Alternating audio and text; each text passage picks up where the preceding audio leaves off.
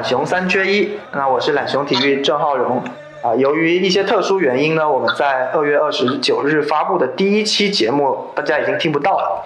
那所以在第二期节目之前呢，我还要简单跟大家汇报一下。啊，自从二零一八年世界杯之后，懒熊体育的音频内容呢已经停播了一年半有余。不过，二零二零年我们决心重启这个频道，并且会为大家提供更多的栏目和播客内容。而首先恢复的就是我们的懒熊三缺一栏目。那顾名思义呢，三缺一这个栏目每一期通常会邀请两位嘉宾坐镇，我们一起来聊聊当下发生在体育领域的热点事件、商业事件，乃至于意识八卦。我们会秉承懒熊体育一贯的视角啊，从商业财经角度来解读体育世界。那除此以外呢，我们也希望引入更多的其他跨领域、跨行业的角度，给大家带来更多元的体育认知。那今天我们第二期节目呢，我们将来聊聊广州恒大淘宝足球俱乐部。那其实更多的时候呢，我们还是习惯把它叫做广州恒大。那今年的三月一日是广州恒大建队十周年。二零一零年的三月一日，恒大当时以一亿元人民币的价格从广州足协手中接过了当时的广州医药。那就在这十年间，恒大两次夺得了亚冠冠军，八次中超冠军，呃，一次中甲冠军，加上足协杯和超级杯各项赛事，总共获得了十七个冠军，在世界俱乐部中排名最高也达到了前三十。那商业上呢，更是不用说，我们待会会具体展开来讲。那从这些维度来看，广州恒大那都称得上是中国职业足球史上相当成功的一个案例。但是从另外一个角度，它可能又是中国足球里的一个孤立。恒大无疑因为足球而更加腾达，但它的成功呢，又为中国足球留下了什么？我们今天请来两位嘉宾，那一位是足球报的资深记者，也是从恒大建队至今一直保持跟队的记者白国华老师，而另一位是懒熊体育的足球线记者李静林，他此前在懂球帝工作。那两位可以先跟听众朋友们打声招呼。Hello，大家好。呃，白老师好，懒熊体育的观众们大家好。那白老师，我相信很多看中国足球的人都认识。那因为去年中超年终那个转会窗可以说是他的风云时期。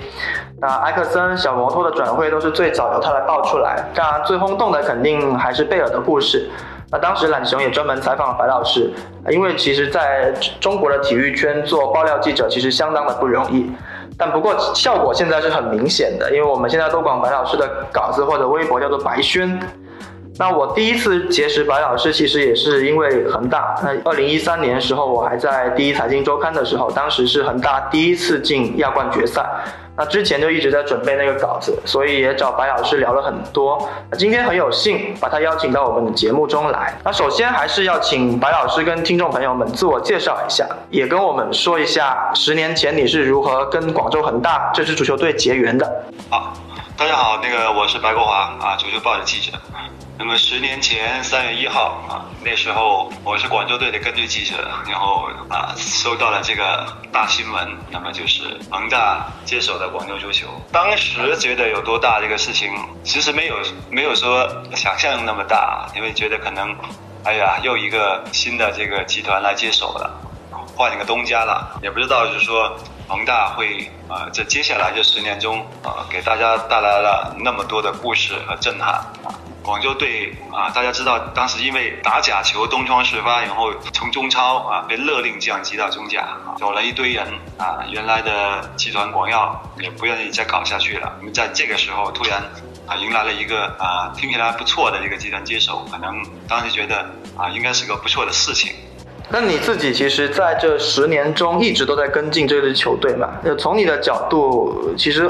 也很快，十年这么就过去了。你你会觉得这支球队这十年中发生了什么大的变化吗？在你的在你看来？呃，变化很多。那么要总结的话，我觉得可能分两个方面嘛。啊，第一方面就是，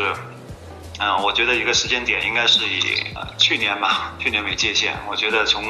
一零年到一九年啊，整个恒大呢是按照一个呃打造中国可能最成功的一个俱乐部，甚至想向欧洲靠拢的俱乐部这个方向在努力啊。在这努力的过程中啊，他们有花了很多钱啊，也累积了很多的经验啊，有成功的，有失败的，那么往这个方向努力。那么为什么呃，所以一九年这个为界限呢？那么我觉得。从一八年这个俄罗斯的这个世界杯以后，那么，呃，整个中国足坛中国足球，我觉得可能为了下一届世界杯，就二零二二年世界杯，做了所有的努力，所有的工作。而这里面，恒大也可以说是卷进来，也可以说他主动的靠过去，那么投也投入到了这一场，我们不能叫豪赌啊，就是为了这目标努力啊，这么一个过程里面。那么到了一九年开始，我觉得恒大的基本上他的重心已经倾向于怎么样为国家队保驾护航这方面了。那么之前已经发现发生的事情就是里皮本来是答应来恒大做主教练的，后来因为国家队的需要，那么里皮就去了国家队。那么到了一九年，呃，为什么说一九年恒大表现的更明显呢？我们几个方面啊，第一个就是所谓的国家集训队，当然这个没有明确的说法，但是很明显这是为啊国家队做了呃人员上的一些准备啊，包括韦世豪啊等五名队员啊过来恒大。那么第二就包括卡纳瓦罗啊一身兼二职。啊，担任过中国杯啊，中国队的临时主帅，然后还兼任着这个广州恒大这个主教练。其实，我觉得，呃，单单当好恒大队的主教练，或者单单当好这个中国队的主教练，都是一件非常非常难的事情。而 这个时候出现这么一个安排，只能说国家队跟恒大已经紧密的当时是联系在一起。那么后来发生的事情大家也知道了，那卡纳瓦罗不愿意不愿意做这样的事情。又或者说中国杯上的表现让他失去了这个高层的信任啊，更明显的事情呢，我觉得发生在去年夏天，就是转会窗打开以后，那么多的这个入籍球员，那么最后都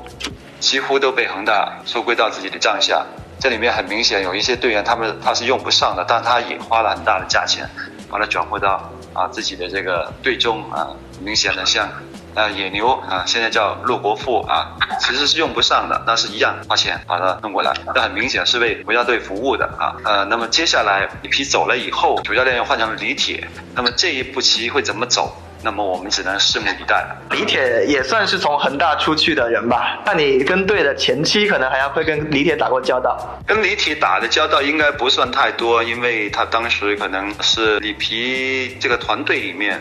唯一的啊中国人，然后后来斯科拉里接手了以后，那么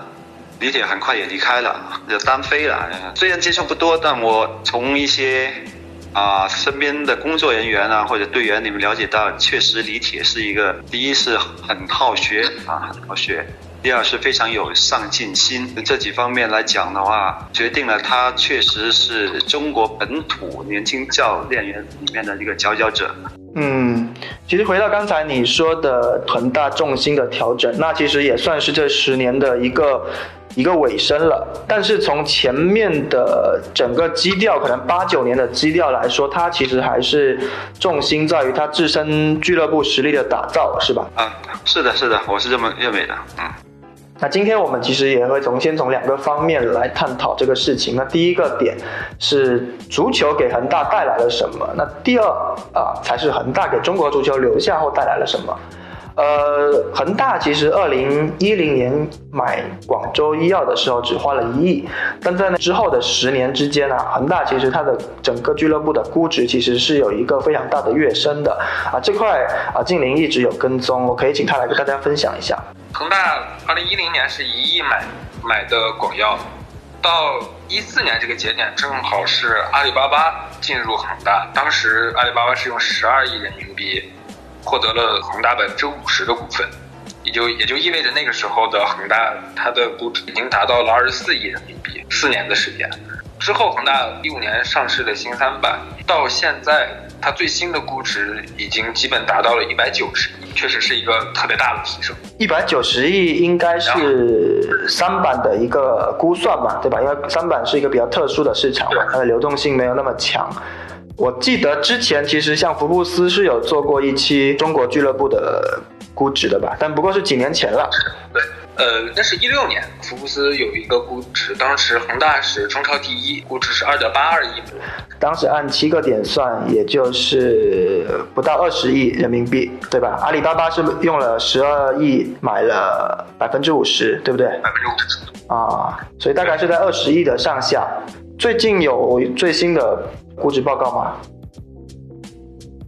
在二零二零年公布的世界俱乐部财力排行榜，恒大在全世界所有的足球俱乐部中是排名第十五，呃，属于恒大地产集团和阿里巴巴两个比较大的财团。所以它的财富总值是相当高的，超过了曼联，是位居所有俱乐部的第二名。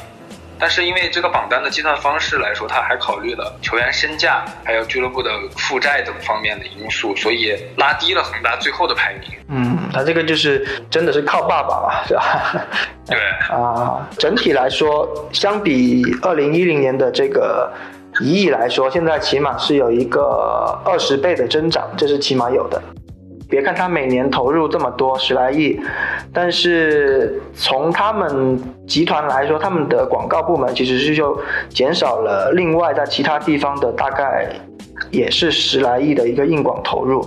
所以你大可理解为他把这部分的品牌投入换到了俱乐部上啊，而且效果要比做纯粹的硬广更好。我记得这个这里头有个销售数据，静玲应该比较熟悉。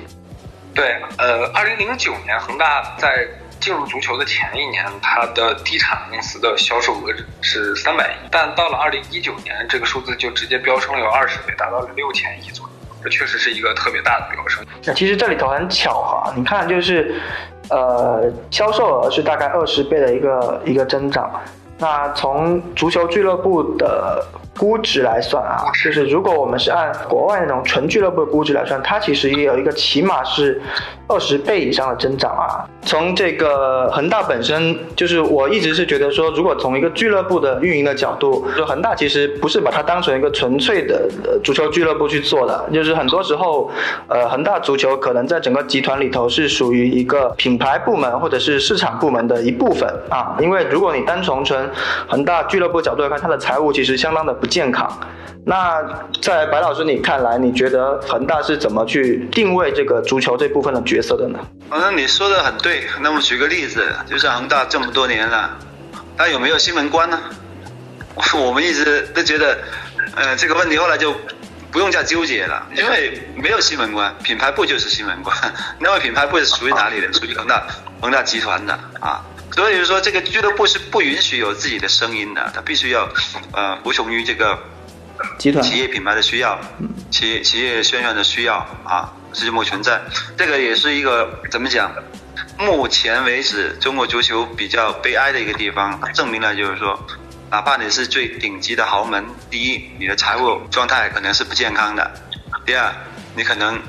也没有自己独立发声的这个东西啊，啊，要从。服从于这个母企业啊，这这样的一种需要啊，所以为什么当你的母公司出现这种经济危机的时候，就会导致俱乐部会出现死亡？所以为什么会出现这么大面积的这个中小俱乐部没没办法活下去？这也是很。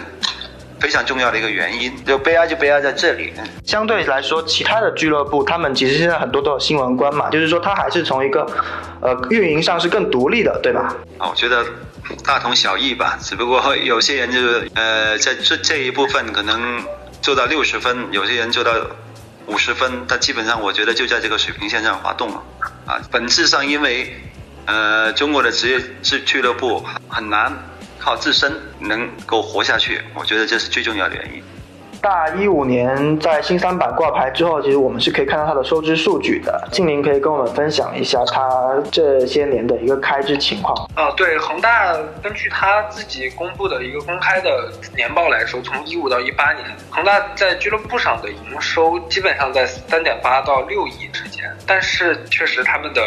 利润是一直是在处在亏损的阶段，一五到一七年基本上是维持在八到九亿，但到了二零一八年是达到了一个比较高的一个峰值，呃，直接那一年恒大亏损了有十八个亿。当然那一年是因为恒大在转会市场上的一些运作，当时呃有塔利斯卡的加盟，保保利尼奥的加盟，恒大的门票收入在一六到一八年基本上保持在四千多。恒大在整个中超的上座率已经是算是比较高的一个水准了，当然还出现了像一五年那样比较夸张的一点二亿的一个单场比赛的门票收入，那是比较夸张的一个情况。在广告收入方面，一六年和一七年是接近四亿的水平，但到了一八年是有一个六千多万的提升。但其实整个的广告收入和和它每年的亏损相比，其实能能够填补的空间其实并不大。我在一三年去接触这个事情的时候，其实看到他当时也尝试了很多嘛。从你在观察之中，恒大在这四方面是否曾经想过去努力呢？还是说他其实还是比较佛系的？肯定一定一直在努力啊！这个任何一个俱乐部对这些事情都要上心啊，因为它关系到你真金白银的事情，对，上心。我不过我刚才讲过了，就是以中国目前的这种环境来讲的话，很难做得到这一点。哪怕是恒大，恒大可能一年营收这已经是中国职业俱乐部的一个天花板了，但他每年可能投入十几个亿，一年亏十个亿，就是这么个情况。而且未来几年很难改变，我觉得。很多人都会说恒大在俱乐部的管理，他会引进很多就是他自身的企业管理手段嘛。那当然也有许家印自己的一些这个非常特色的管理方式。从中国足球这个职业化的的的历史上，他可能是从。管理的角度是一个真正去注重职业化，或者是说，呃，用一些更科学的管理方式的俱乐部。所以他在你这个跟队这十年里头，你觉得他整个的管理团队给你一种怎么样的观感？就是这里头有什么你会觉得印象深刻的细节吗？首先，我觉得恒大成功有两方面啊，第一就是个加大这个投入，也就是钱的投入，巨额的投资，包括他网罗了啊很多。球员郑智啊、郜林啊，就叫孙祥啊，还有冯潇霆啊、啊曾诚啊，一大批一大批的国内球员，还有外援，像孔卡、穆里奇这些，不用多说，这是他成功的基础之一。第二就是说，呃，钱花了，第二要钱花的到位，我觉得这这就是体验一个管理层水平的啊一个最直接的标志。我觉得在这里面，其实恒大有很多是可以呃让别的俱乐部借鉴的地方，实际上。也是这样子，因为像后来一些比较新的一些俱乐部，其实他们，呃，很多的，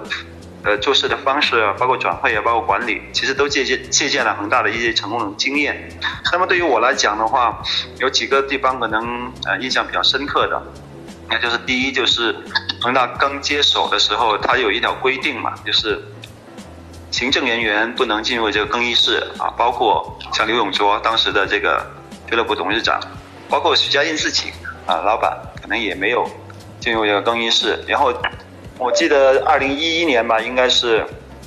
嗯客场打当时的叫南昌恒源，也是后来的上海新申鑫。嗯。客场一比一以后，啊，我们刚好碰到赛后啊，在那个通道碰到刘永卓。那么刘永卓后来就进了更衣室，进了更衣室，然后后来问了一下，他是躲我们，就是可能觉得那场比赛。踢得不大好，也不想我们去问什么东西啊，看到我们来就躲进去了。我是作为一个小的细节，可能就把这个东西写了一下。后来啊，刘永洲还打电话跟我交流，他有抱怨啊，他他的意思就是说，你这么一写啊，这个老板就知道我进更衣室了，你你应该知道我们有这样这样的规定啊，怎么怎么样啊，所 以所以这个这个细节我是还是比较深刻的。第二就是说，就是说。啊，恒大进入了这个中国足坛，它啊应该是一个叫什么呢？叫新生者，就是一般的新的企业接手中国足球以后啊，经常做的一些做法就是让一些圈内的老老的或者民宿啊，或者叫管理层啊，会啊加入这个团队里面，就希望他们能提供一些经验啊，来少走一些弯路。但是恒大从来没有这么做，他就是呃用自己的团队自己人啊，不需要用。啊，所谓的中国足球圈的老人，用许家印的话来讲的话，就是中国足球从来就没有成功的经验，那我干嘛要借鉴你呢？啊，我就用我这个一套管理企业的这方式移植过来，这个足球俱乐部应该也会取得这种啊成绩。当时来看的话，恒大的整个团队都是非常非常的年轻啊，包括啊呃刘永卓啊、康斌啊，还有他招的一些很多都是毕业生。嗯。真的是大学毕业生啊，过来一步步来培养啊。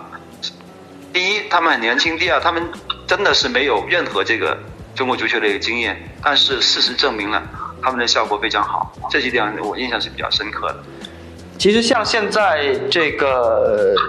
他们这批人啊，是否现在有活跃在整个的中国职业足球的舞台上的？包括说输出到其他俱乐部去做管理。啊，这么讲啊，这个 首先来讲的话，呃，这个管理的团队分几个方面啊，有一些是管理层，有一些具具体是业务层。我觉得业务层面上，其实恒大这些年是输出了一些啊啊人员的啊，像武汉卓尔啊、上海上港啊，其实都有啊。但是从管理层来讲的话，稍微少一点，因为很正常，因为恒大自身的不够用啊，应该是啊，包括刘永卓。呃，那不在俱乐部以后啊，那个甚至康斌，康斌后来又啊借调到国家队去了，去辅助里里皮去了，然后就变成了高寒，高寒就是也是当年就是跟着他们一步一步成长起来的啊。那这两年其实也有一些看人事变动更更频繁一点，会对这个俱乐部的这个管理方针有影响或变化吗？我觉得不会有什么影响。其实说实在话啊，包括刘永灼也好，或者什么也好。他们的管理层更多的是应该是传达着许家印本身的声音和一些管理方法。其实恒大俱乐部很多大的方向、大的事情，徐家印都是没有放松的，很多事情都是他来拍板。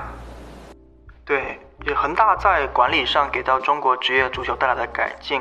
呃，很多时候可能是球迷或者外界看不到的，但。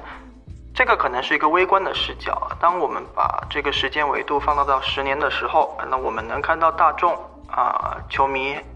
啊，包括说体育体育行业内的人士，他们更加主观的感知。因为像我们这周啊，我们微信关于恒大的文章发表之后，在评论里头可以看到对恒大对于中国足球的影响，其实有出现十分两极的观点。那一方面呢，就认为恒大带来中带给中国足球的是一种虚假繁荣。那中国足球退步啊，始于恒大。那包括他对中小球会的一个生态的一个摧毁。而另一方面呢，很多人是认为说这个锅呢不应该由恒大来背，因为他在最低谷的时候进军中国足球，然后通过自己的你说金源也好，他的管理也好啊，把他带到了一个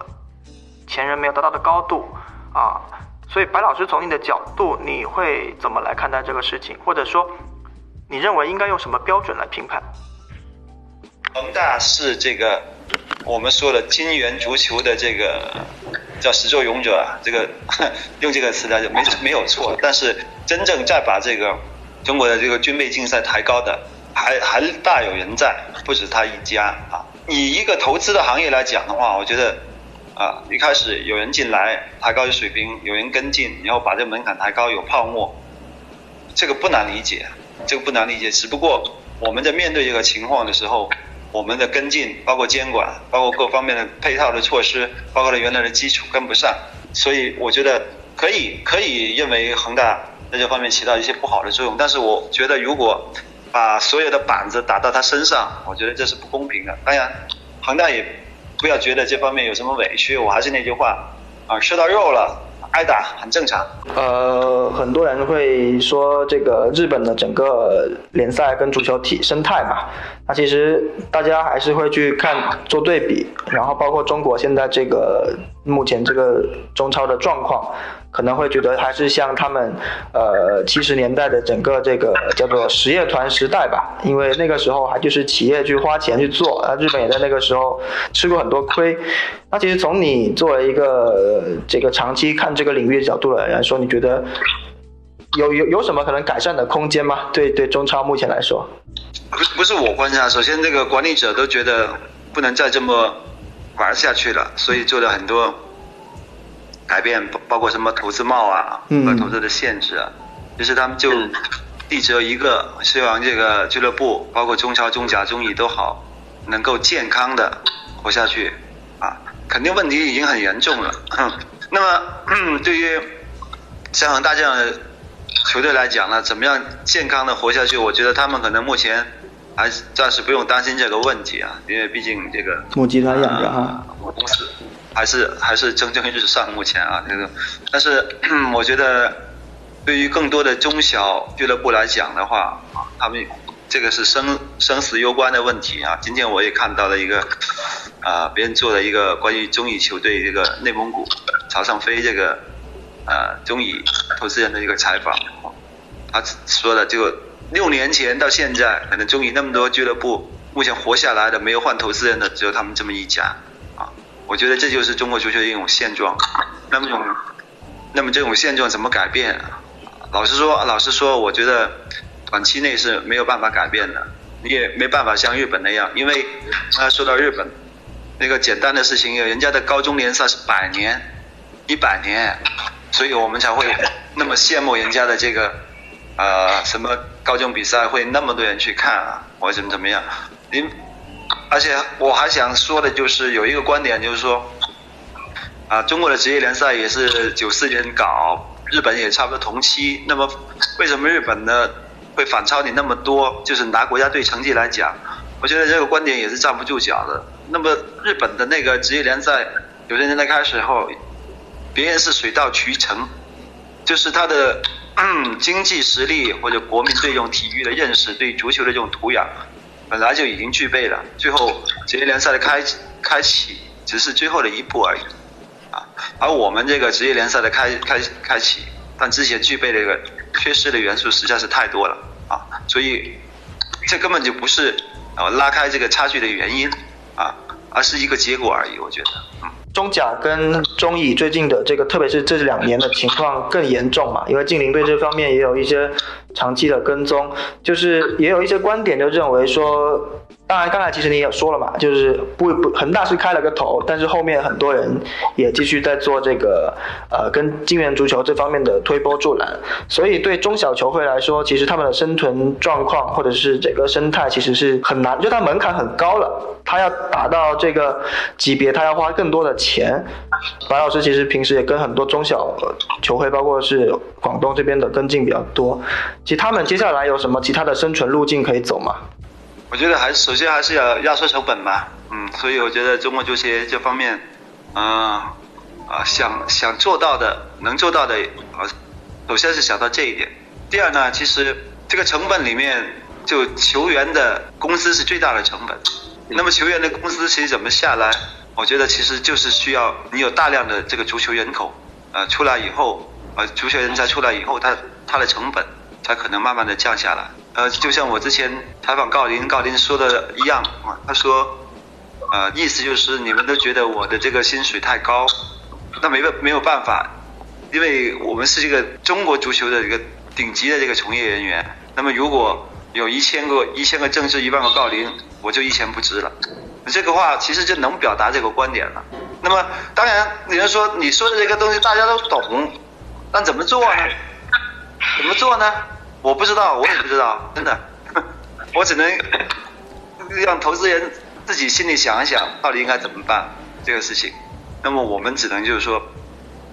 在旁边可能看一看，说一说，因为我们不是操盘者。那你觉得恒大在这个接下来的进程中，如果说是从去年开始，他呃开始去转向说服务国家队，或者是推动整个更高层面的足球的推进也好，你觉得他接下来有什么作为可以帮助到基层的东西吗？嗯，我觉得他要做的东西已经很多了。嗯，规划球员，要恒大足校，那么接下来还能怎么做呢？我就我就想不出来了，暂时 就是基层的东西，就面上的东西呢，我觉得啊，始终是全局性的东西啊，不应该是一个一家俱乐部来做啊，还是从管理者到包括我们现在对球球投入了那么多的人力物力啊，校园足球也好，怎么怎么也好啊，这方面要完完完完整整、清清楚楚的搞好这个思路才行啊。呃，最怕的就是什么呢？朝令夕改，真的这个。这个是中国足球非常大的一个毛病啊，朝令夕改。但是没办法，谁叫我们的体制可能几年就换一次人呢？啊，这个怎么解决呢？你也可以看到恒大其实也是得益于这个这个制度的嘛，或者是说他在这个制度的在在这个政策的把握上还是充满敏锐的嗅觉的，对吧？从这个角度来说，想不到，我不知道他们接下来能能做什么，我们只能先看看他。呃，先看一部，我们再说，再说两部吧，只能这样子。啊，对恒大其实这两年阵容的年轻化也是在可能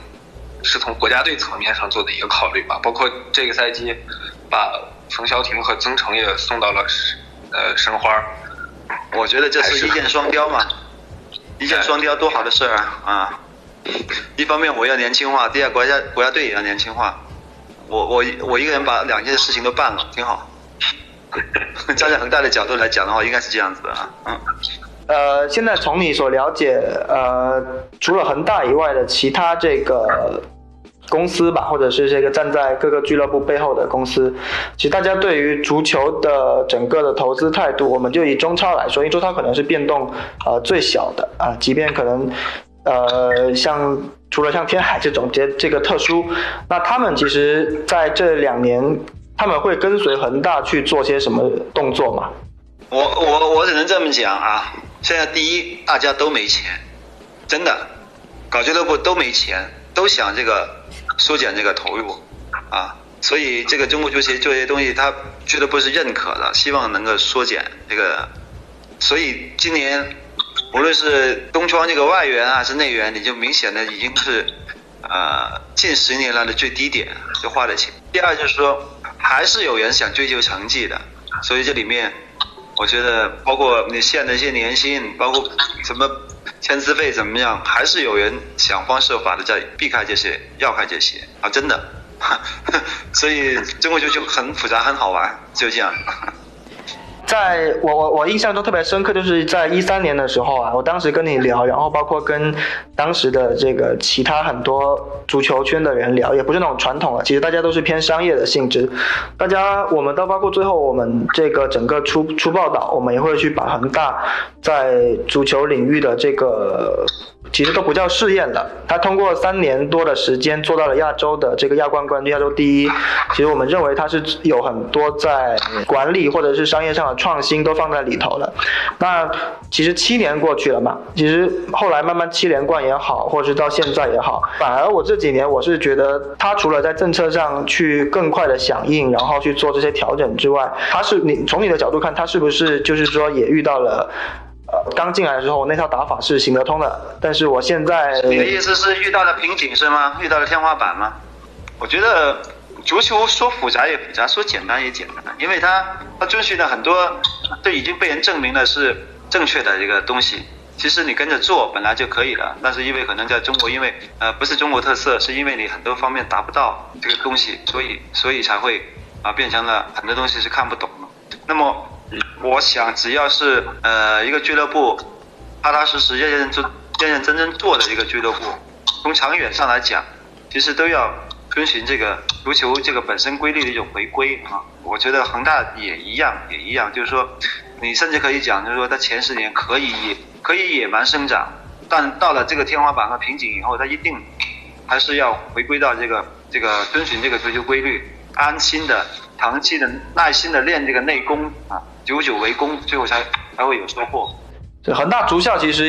意义重大，对吧？在这个 接下来这一步里头，呃，怎么讲呢？我觉得青训来讲，本来对任何一个俱乐部都是很重要的事情，就不用多说了。嗯。不过恒大是一方面，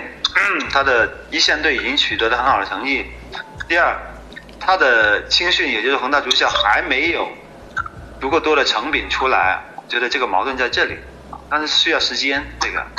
我有一直有一个问题，就之前包括你去写呃梅州也好，建立在于社区的基础上，或建立在这个城市的基础上的足球，呃，你觉得现在在中国有这发展的土壤吗？啊，个别的地方是可以的，就是足球的这个底蕴比较深厚的地方，我觉得是存在这样的东西。但是就是说，嗯这个这种地方的这个俱乐部。一定是要很谨慎、很小心，要绕开那些死亡的陷阱，而且已经被很多人证明的那些死亡的陷阱，才可以慢慢的这个凭借这个本土这个社社区的这种支持和反哺，还有地方政府的支持，这个地方政府的支持特别特别重要，那么会慢慢的这个能站稳脚跟，然后一步一步的来啊。想举个例子，就是说，因为之前华南虎的事情嘛，那梅州其实是一直是广东的这个足球氛围可以说是相当好的一个地方了。我回到就是说华南虎这个案例里头，你觉得可惜的地方在于哪里？那本来应该是一个好事情。呃，梅州虽然死了个华南虎，但是它还有个梅州客家，也是中甲球队。那么对于一个城市来讲的话，拥有一个这个中甲球队，我觉得已经非常难得了啊。那么再回到这个华南虎刚才的事情，这两点吧。第一，钱花冒了，花的太多了；第二，就是管理上的不专业。我只能这么讲啊，所以让他们很快就死掉了。本来呃他们应该 可以生存的时间更长一点，当然最重要的原因还是刚才那句话，他的母公司出问题。涉及到同样延续下来这个问题，就是这两年可能中国各级别球队会面临一个就是改中姓名的这么一个事情。其实我看有的不少，尤其是中甲、中乙的球队，就觉得这个可能对于他们球队和母公司来说，其实是一个可能操之过急的一个决定。我绝对赞同这个观点啊！我觉得，嗯，应该有这种选择的这个，让人家有这个选择的这种权利。有些东西看起来很美好，但你知道实际情况呢，根本就不是那么回事。我觉得这个中性冠名，我觉得在中国目前阶段的话，不宜不宜这么搞。那这个恒大来说，具备这样比较成熟的条件吗？恒大，我只能这么讲，恒恒大冠军一直拿下去就具备。如果有一天成绩不行，具备。现在在整个俱乐部的管理里头，像阿里巴巴或者是淘宝，他会，他纯粹是个财务投资者吗？还是说他其实也慢慢会发生一些呃影响？财务投资者，目前来讲讲的话，角色就是个财务投资者。其实阿里巴巴本来后来自己一直想想搞球队啊，那差点把国安都给买了。对，当时不是后面也没有买成嘛。涉及到关联嘛，就是。那这个关联，其实关联俱乐部的现象，这些年来中国职业足球好像一直都有相关的讨论。之前包括恒大、苏宁，然后这两年又有北体大系的一些球队。这个就不好说了，这个东西啊。好的。恒大未来对于投入足球会有什么因素去影响它？就是说，OK，现在恒大其实财务是没问题的，它可以不断的去把这个资金投到这个足球领域上，甚至就是说，像它现在这个在三板上市这个公司也挂了个 ST 嘛，但是对他来说，可能其实是每年来说是非常小的一个钱。就是从白老师你讲你来看，你觉得影响恒大接下来继续投资足球的的变量是什么？呃，我觉得一个大的俱乐部、大的公司，如果他突然不搞了，其实可以参考啊，当年的王健林、万达退出的时候啊，他是一方面可能伤了心啊，另一方面是觉得足球已经不能带来这种呃叫什么正能量，反而带来负能量的话，他就选择了退出。因为我记得很清楚啊，就当年万达是做了一个，他做了一个问卷调查，就是对万达这个品牌的。知名度已经非常高了，就因为足球，但是它美誉度很低，也是因为足球，而且很多人都搞不清楚万达到底是干什么的啊。后来第二也是因为可能这个钱再投下去，他觉得没有意义，搞了什么玩意儿啊，所以最后选择了退出。那么我觉得这个历史差不多都是这样子的吧。如果如果有一天那个恒大也不搞了，这个变量，要不政策，呃，第二就是。足球本身可能啊，这个名声更臭了。我这么考虑。嗯。哎，现现在这个这个中超往后挪嘛，那你自己现在怎么办？你现在每天能做点什么？工作照旧啊，啊，事情还是很多的，新闻每天都有。啊。比赛没有，新闻有。转会窗关闭了，但是要等国际足联 另外开的单独一个窗口。什么时候开？应该十几号以后才开吧？三月十几号以后才讨论啊，国际足联。但目前其实转会市场今年的状况，即便再开也没有没有太多的动作。那白老师最近还有什么料要爆吗？可以可以关注本人的各种什么微博啊、公众号啊啊、抖音呢，你可以关注一下。好嘞，那我们今天就感谢白老师的参与。好，那就感谢大家，今天到这里为止，谢谢。